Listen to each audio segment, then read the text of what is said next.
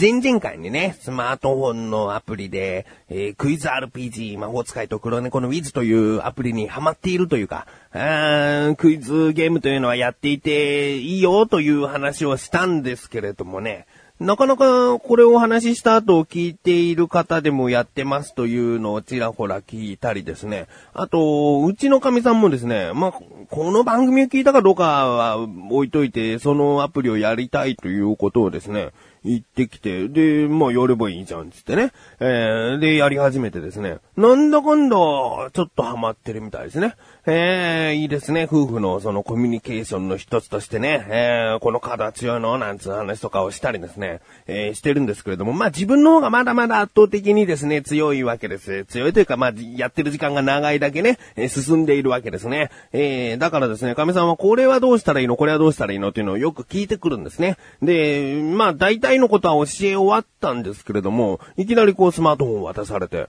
え、何つって、ちょっとこう戦った後に手に入れたカードを見てっていうから見たら、まあ、そこで戦った後に手に入る、いわゆるレベル上げ用に使うような雑魚精霊のカードなわけですね。で、そのカード見て、いっぱい雑魚精霊のカードがあるけど、つって、で、これどうすればいいのみたいなこと言って、まあ、話をよくよく聞けばですね、うまいことこう合成し合って、で、よく使うキャラのレベルをそれを使ってあげてくれと。いうですね、なんかこう、むしろ下っ端がやるような、やっといてみたいな感じになっちゃって、それは違うんじゃないのと思ってるんですけどね。えー、だけど、まあお互いね、そのアプリを楽しみつつですね、そういうコミュニケーションが取れるのもいいなというね、えー、クイズが苦手な方もですね、うちの神さんクイズ超苦手ですから、あ、あのー、まあそんな話にならないレベルではないですけれどもね、クイズ苦手な方でもそこそこハマれるし、もし旦那さんもしくは奥さんがですね、えー、やっているというご家庭があればですね、ぜひ一緒にやろうよとかね、自分もやるとかね、そういう話をしてみたらいいんじゃないかなと思います。ということで、まだまだクイズアプリにハマっている自分がお送りします。菊池翔のなだらか向上心。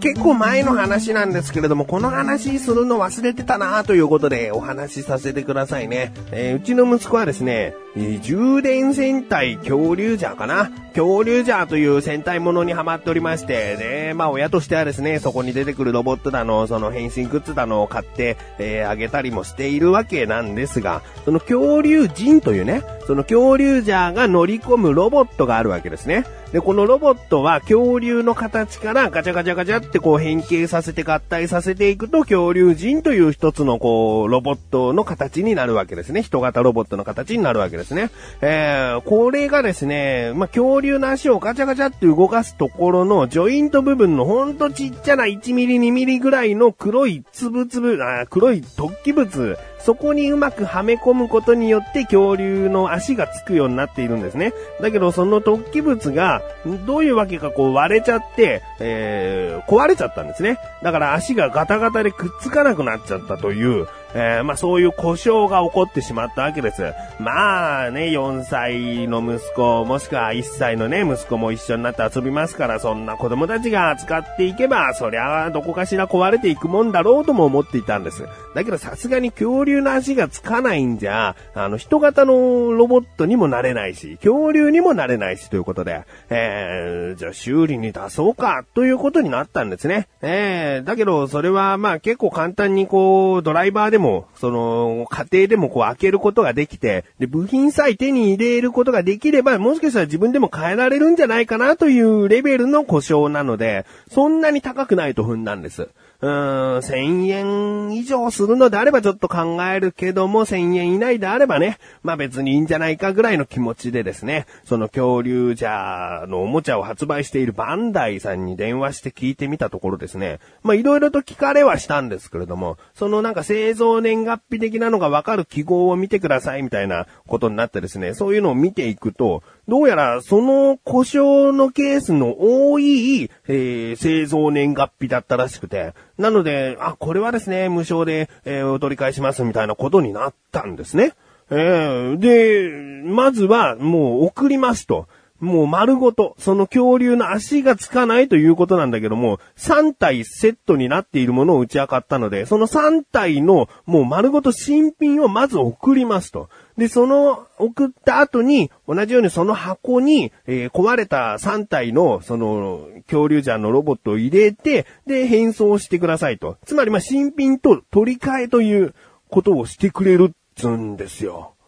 こんなね、まあ、多少の金銭的負担も覚悟したし、あと修理ですから、子供には1週間2週間は恐竜人では遊べないよっていうことを言わなきゃいけないなという覚悟もあったわけですよ。だけど、それすらない。それもない。もう新品のものをまず最初に先に届けてくれるわけですからね。えー、中途半端なことを考える企業だった場合は、先に壊れたものを送っていただかないと、本当に壊れてるんですかっていうね。ちょっとそういう風になってしまうのはしょうがないとも思うし。だからね、先に壊れたものを送って、その後に後日新品を送りますからじゃないんですよ。あー、これはね、さすが、子供用のおもちゃを取り扱っているだけある、バンダイさんですね。えー、感謝したいと思いますね。子供たちはすんなりと、新品のものと入れ替わって遊ぶことができるというね。えー、ちょっとね、一緒に入っている充電池というもののシールが剥がれちゃったりもしてたんですね。だから、その一緒に入ってるこの充電池のシール剥がれちゃったやつも、もう一緒に送ってくださいと。もうまるっきり新品のものを使っていいですよってことになったんですよ。だからもう、ラッ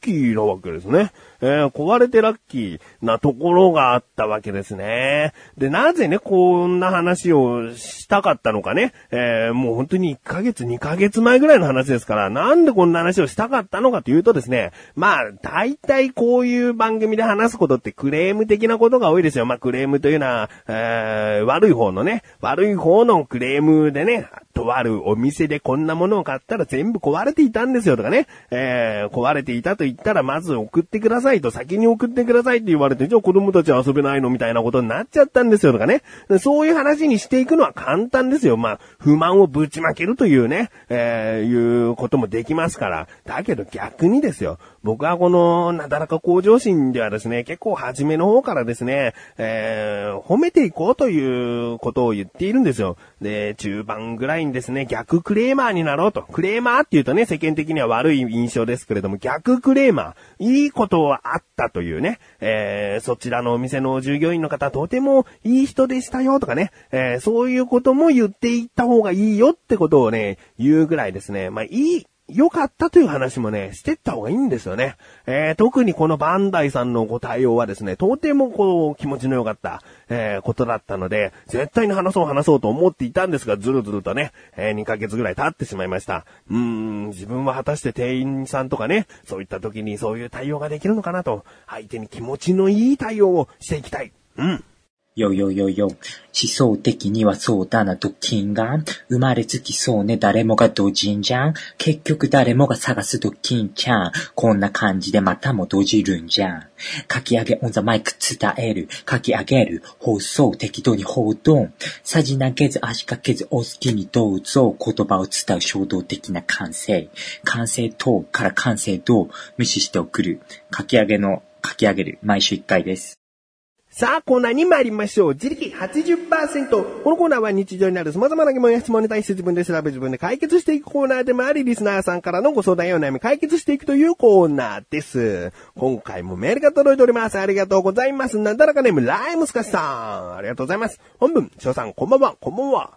今回も疑問があってメールしました。ありがとうございます。よく人生でモテ期、かっこモテる時期は3回ある。と言われていますが、あれの話の出所はどこなのでしょうか翔さん教えてください。お願いします。ということですね。いやー、言われておりますね。人生にモテ期3回。自分はどの辺で言われたかな高校1年生ぐらいの時に言われてきたかな。あ本当にある？なんつってね。えー、今もう31でしょ？そこから考えるとあの時期がモテ期だったのかなってこう、なんか、無理やりな感じですね。えー、実際モテ期がまだ来てないのにもう結婚しているのであれば非常になんか、んまあ、悲しいと言ったら今の生活にね、文句言ってる感じですけれども、なんか寂しい感じありますよね。できたら結婚前にモテ期3回味わいたかったとかね、思っちゃいますからね。ということで今回の疑問です。人生でモテ期は3回あるというのはどこから来てるの？ですね。調べてきました。ここからが答え。もう、これはね、ずるい、ずるい言い方しますよ。えー、噂の出所がはっきりしていないというのが答えですね。えー、申し訳ありませんね。調べたんですかちゃんとと言われてもしょうがない答えですけれども、これはですね、うん、むしろ、こう、私が言ったんだよ。いや、僕が、俺がというぐらい、こう、誰が言ったというのがないというのが、本当に答えなんじゃないかなということに、えー、自分はたどり着きました。うん。というのもですね、まあ、大体はですね、じゃあなんでこんな全国的に広まってるのかって言われたら、テレビやまあ、そういった雑誌やらでですね、人生でモテ期は3回あるというのが、まあ言われて、で、それが浸透してきたんじゃないかなと思います。ちなみにその言葉が出始めてきたのはですね、平成になってかららしいです。えモテ期という言葉自体が平成以降らしいので、なので、人生でモテ期は3回やるなんていうのはさらにその後ということですよ。だから自分が小学生になった頃からモテ期という言葉が出てきたわけですから、まあね、自分31と言いましたけれども、最近っちゃ最近の話ですね。えー、今いる、その、5、60代の方とかね、まあ、おじいちゃんおばあちゃんの世代まで行くとですね、モテ期って知ってるって言ってね、まああまり知らない人もいるかもしれないし、モテ期は3回あったんだよなんつうと、じゃああの時とあの時とあの時かななんつってね、無理やり自分のようにね、当てはめてしまったりするかもしれません。で、なんでこの3回来ると言われているのが、いろいろな人が言ったんじゃないかと、自分は思ったのかと言いますとですね、えー、3回という言葉がですね、意外とこう、人が言いやすい、えー、もしくは人を認識させやすいらしいですね。うん。人生でモテ期は2回あるらしいよって言っても、2回というのは、えー、比べる対象になってしまうらしいです。うん、例えば高校でモテた、会社に入った時にモテた。だけどどちらかといえば高校に入った時の方がモテたから、別に2回と言われても、その高校の時が1回なんじゃないかと思わせがちらしいですね。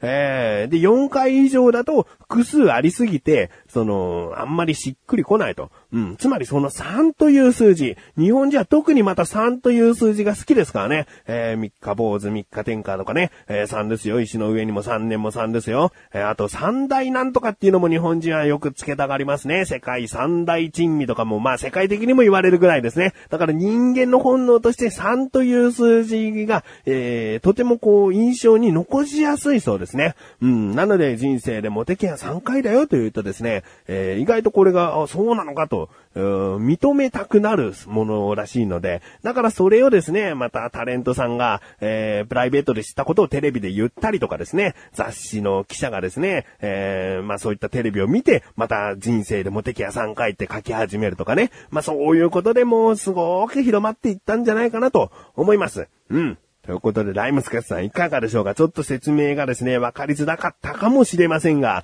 これはむしろ話の出所がないと言ってもいいぐらい人間を惑わせやすいフレーズだったんだよと。まあ、ちゃんとね、占いをして調べた人は、あなたの人生でモテ期は3回ありましたよっていう占い師さんもいるかもしれませんが、まあ、これは確実なものはないですから、本当に3回来るということではないですからね。えー、迷信といえば迷信だし、ただの噂でもあり、あ言い方をね、大げさに言うと都市伝説な的なところですからね。えー、まあ自分の答えですね、発祥元はないと。いうのが答えでございます。ライムスカスさんメールありがとうございます。こういった感じで日常にある様々な疑問や質問の方をお待ちしております。投稿文なだらかご助選を選択してどしどしとご投稿ください。以上、自力80%でした。